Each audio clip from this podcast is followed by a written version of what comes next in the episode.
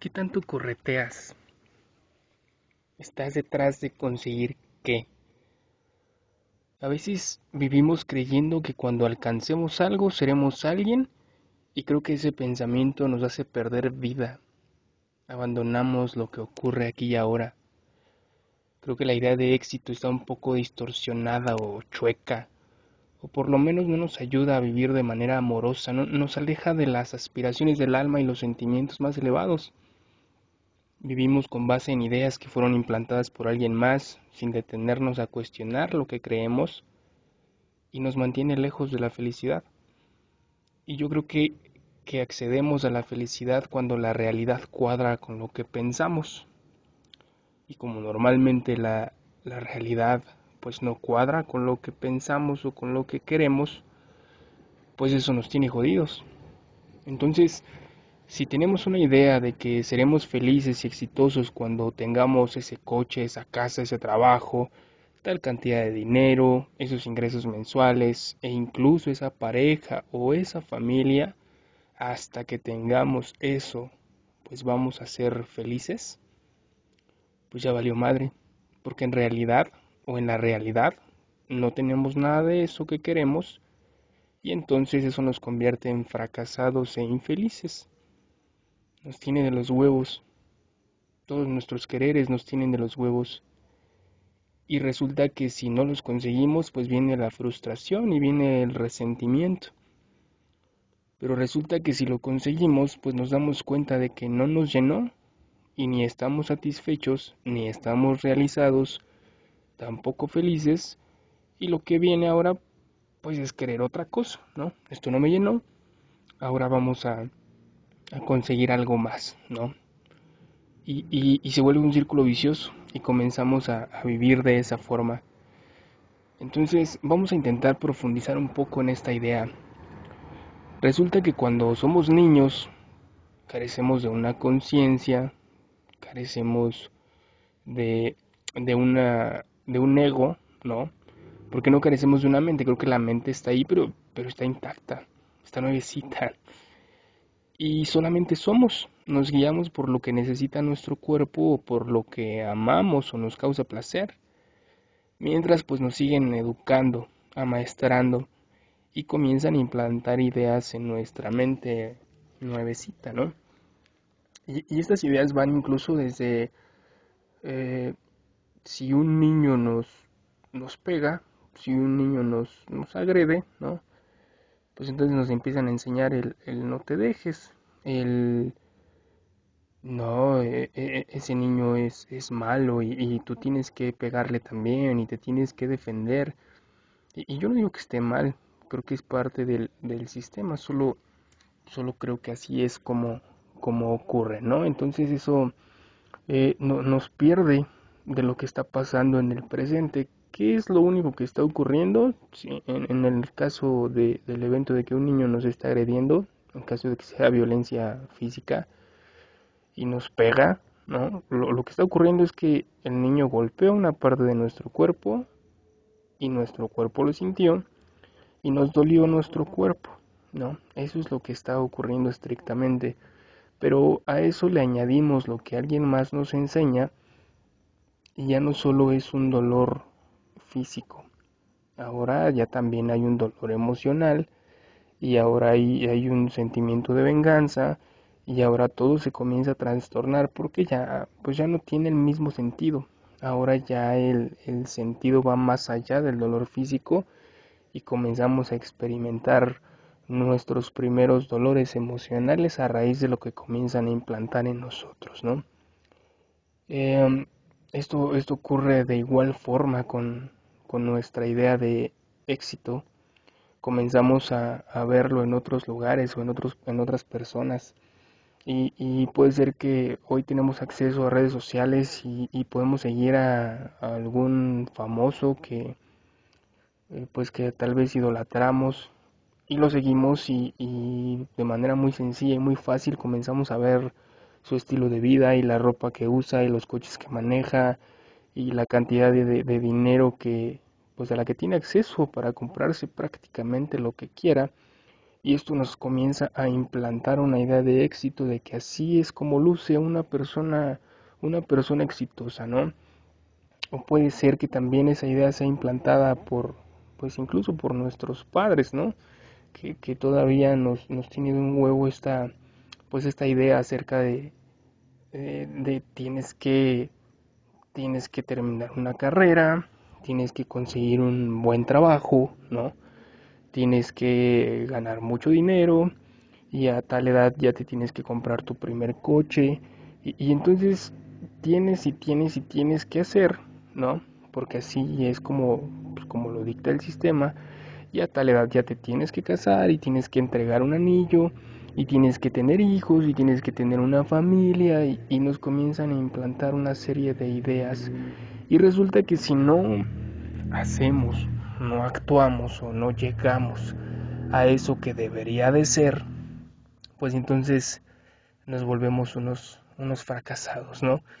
Y, y esto nos, pues nos tiene en ciertas crisis, ¿no? Le llamo la crisis de los 20, cuando comienzas a preguntarte qué chingados estoy haciendo con mi vida y te entra cierto sentimiento de culpa y cierta insatisfacción porque estás creciendo y no has logrado nada y no tienes ese trabajo que deberías de tener, ¿no?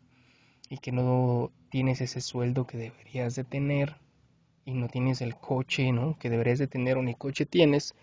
Y esto nos comienza a crear pues pequeños vacíos, pequeños sentimientos de insatisfacción. Pero vamos, esto es algo que es implantado en nuestra mente. La mente está compuesta de la parte externa. Creo que la mente se, se compone de ideas de alguien más que nosotros recibimos y adoptamos tal vez como verdad. Pero creo que esa no es nuestra más profunda verdad. Creo que eso nos impide llegar a nuestra más profunda verdad, esa que habita en otro lugar. Yo le llamo el alma, ¿no?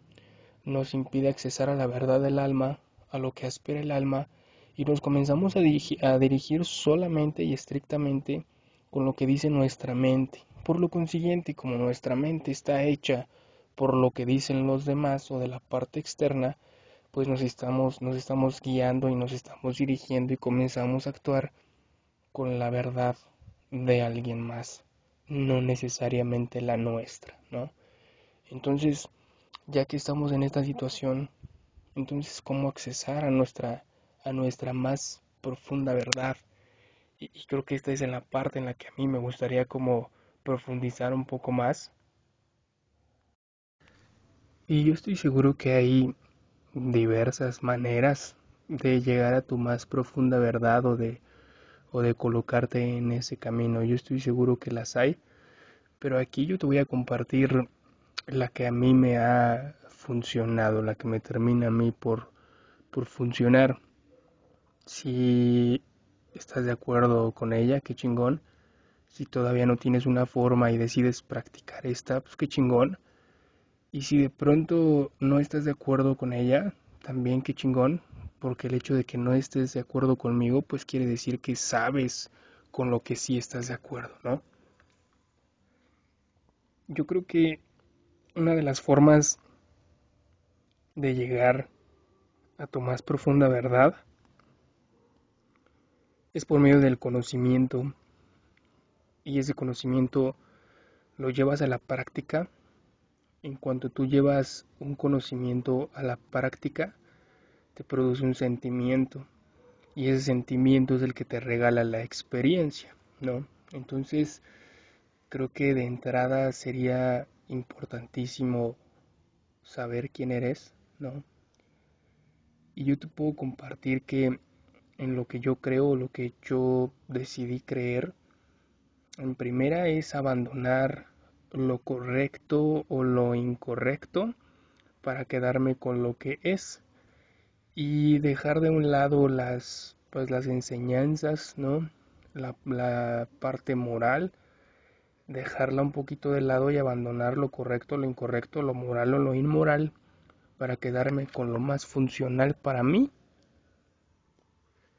Y creo que en el momento en el que yo decidí quedarme con lo más funcional para mí, pues creo que ya no había restricciones acerca de lo que se debe de hacer o lo que no se debe de hacer, o por lo menos se volvió más claro el hecho de, de poder conocer qué hacer y qué no hacer, cuándo hacerlo y cuándo no hacerlo, ¿no? Entonces el primer punto que te quiero compartir es que yo pasé años buscando quién era y no lo encontré. Así que decidí que quien soy, pues no lo, no lo encuentro. Ciertamente lo decido y lo defino. Entonces, creo que estaría increíble accesar a tu más profunda verdad por medio de preguntas. Y pues la más sencilla es por qué, ¿no? ¿Por qué creo lo que creo? ¿Por qué actúo como actúo? ¿Por qué me dirijo como me dirijo? Y, y comiences a darte respuestas y después de preguntarte cinco o seis veces por qué, probablemente termines llorando si, si lo que te estás preguntando es verdaderamente profundo, ¿no? Entonces, pues regresando a este punto, en el momento en el que pues me busco y no me encuentro, pues me defino y decido qué creer. Y lo que decidí creer es que estoy compuesto o que soy un ser trino y que los espiritualistas le llaman mente, cuerpo y espíritu, la psicología le llama consciente, subconsciente y superconsciente, ¿no? O super yo. La religión lo llama Padre, Hijo y Espíritu Santo o la Santísima Trinidad, ¿no? Entonces yo decidí que soy un ser trino y que estoy compuesto por una mente y en esa mente habita mi ego y pues que la mente es ego y decidí creer que mi mente está compuesta por por todo lo, lo, externo, todo lo exterior a mí y que son cosas grabadas de alguien más, no necesariamente mías, que tengo un cuerpo que sigue siendo también pues un avatar, una, una forma en la que mi ego se, se presenta en esta existencia y por último que estoy compuesto por, por un ser espiritual, ¿no? por un alma, por un espíritu, por, por Dios, ¿no? Eso que llamamos Dios o esa parte fraccionada de Dios y que al final pues soy Dios en una parte más pequeña pero sigo siendo Dios y es de lo que estamos compuestos todos y ahí es donde yo creo que habitan los, los sentimientos y ahí es donde yo creo que, que habita esa parte de la que estamos hechos todos a ese nivel, a nivel espiritual creo que somos lo mismo, ¿no? Una vez que definí que yo era un ser trino, pues entonces tocaba diferenciar los mensajes que venían del alma, los mensajes que venían eh, de los sentimientos y los mensajes que venían de la mente en forma de pensamientos, ¿no? Entonces te voy a compartir una directriz que yo utilizo para poder eh, pues dirigirme, para poder decidir, para poder tomar decisiones y, continuar con mi vida, ¿no? Eh, creo que en la mente, como bien comentaba, habitan los pensamientos, en el alma habitan los sentimientos y en el cuerpo habitan las palabras. Y creo que la forma más clara de poder acceder a mi más profunda verdad es por medio de, estas tres directrices. Todo aquel pensamiento más grandioso es aquel que contiene felicidad. Toda aquella palabra más clara es aquella que encierra verdad. Y aquel sentimiento más elevado es aquel que contiene amor. Felicidad, verdad y amor. Pensamientos grandiosos, palabras claras y sentimientos más elevados yo decidí dirigirme por estas directrices y mi, experiencia y los sentimientos que me ha traído dirigirme por medio de ellas, pues han sido increíbles y por lo menos me permiten estar completamente satisfecho y realizado, feliz y en un estado de amor y me permite observar todo lo que mi ego quiere, me permite saber que, que el ego no se quita, no se cura, no se trabaja, que mi ego va a seguir ahí queriendo todo el tiempo, que el hecho de que sepa esto, que tenga cierto trabajo emocional, pues no quiere decir que, que me haya curado de querer y que ahora ya no quiero nada y que los coches, el dinero y, y, y, las parejas y las casas y, y no quiere decir que yo no quiera eso. Mi ego lo quiere todo el tiempo, pero el hecho de saberlo es lo que me permite llevar a la, llevarlo a la práctica. Como ahora lo sé, pues lo dejo que quiera, lo dejo que quiera todo el tiempo.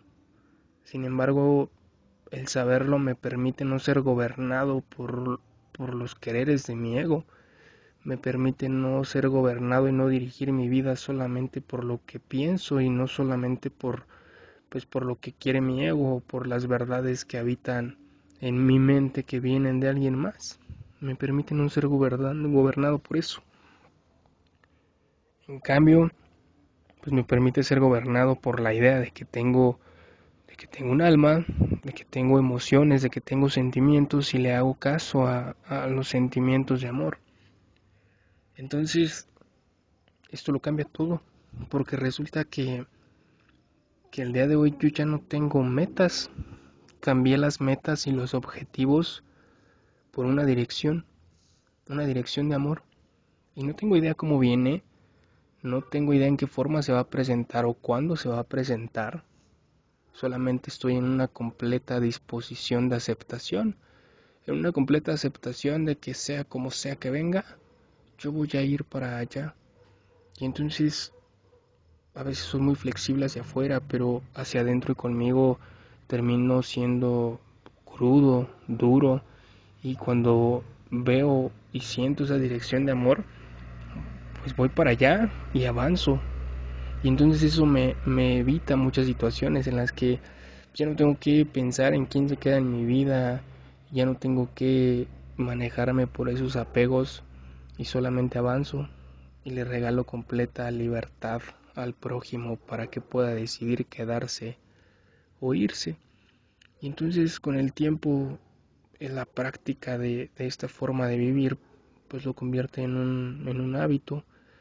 Me ha llevado a, a, otras experiencias en las que pues me doy cuenta que también se vuelve complicado identificar los, los pensamientos de felicidad porque también existe algo que se llama euforia.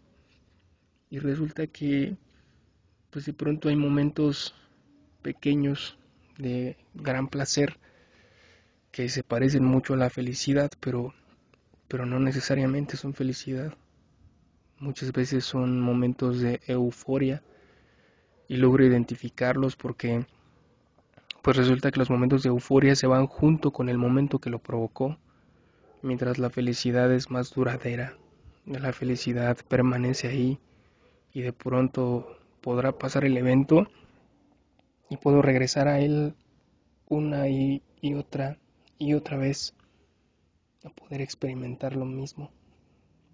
Y con la, con la euforia pues me he dado cuenta que pues que no necesariamente se puede. Entonces, pues resulta que en los momentos de euforia, en los momentos más grandiosos, me siento increíble y, y, estoy a lo mejor muerto de risa y la estoy pasando increíble y luego se acaba el momento, se va ese, esa sensación de euforia que se parecía a la felicidad y resulta que ahora mi ego lo quiere replicar otra vez, ¿no? Y comienza a querer nuevamente replicar ese sentimiento de, de, euforia que se parecía a la felicidad y entro en un querer nuevamente. Y entonces el ego nos va mandando trampas todo el tiempo. Y creo que esa es la forma en la que podemos experimentarnos aquí. Entonces, en conclusión y para no hacer más extenso esto, yo creo que el éxito no es un lugar, el éxito no es a dónde llegar, Creo que el éxito habita dentro de nosotros. Consiste en darnos cuenta que, que no necesitamos conseguir nada para ser, porque ya somos, que no necesitamos conseguir algo para vivir en amor, sino que ya somos amor. Y creo que por esa razón el éxito habita dentro de nosotros. Y en el momento en el que logramos aceptar la realidad tal cual es,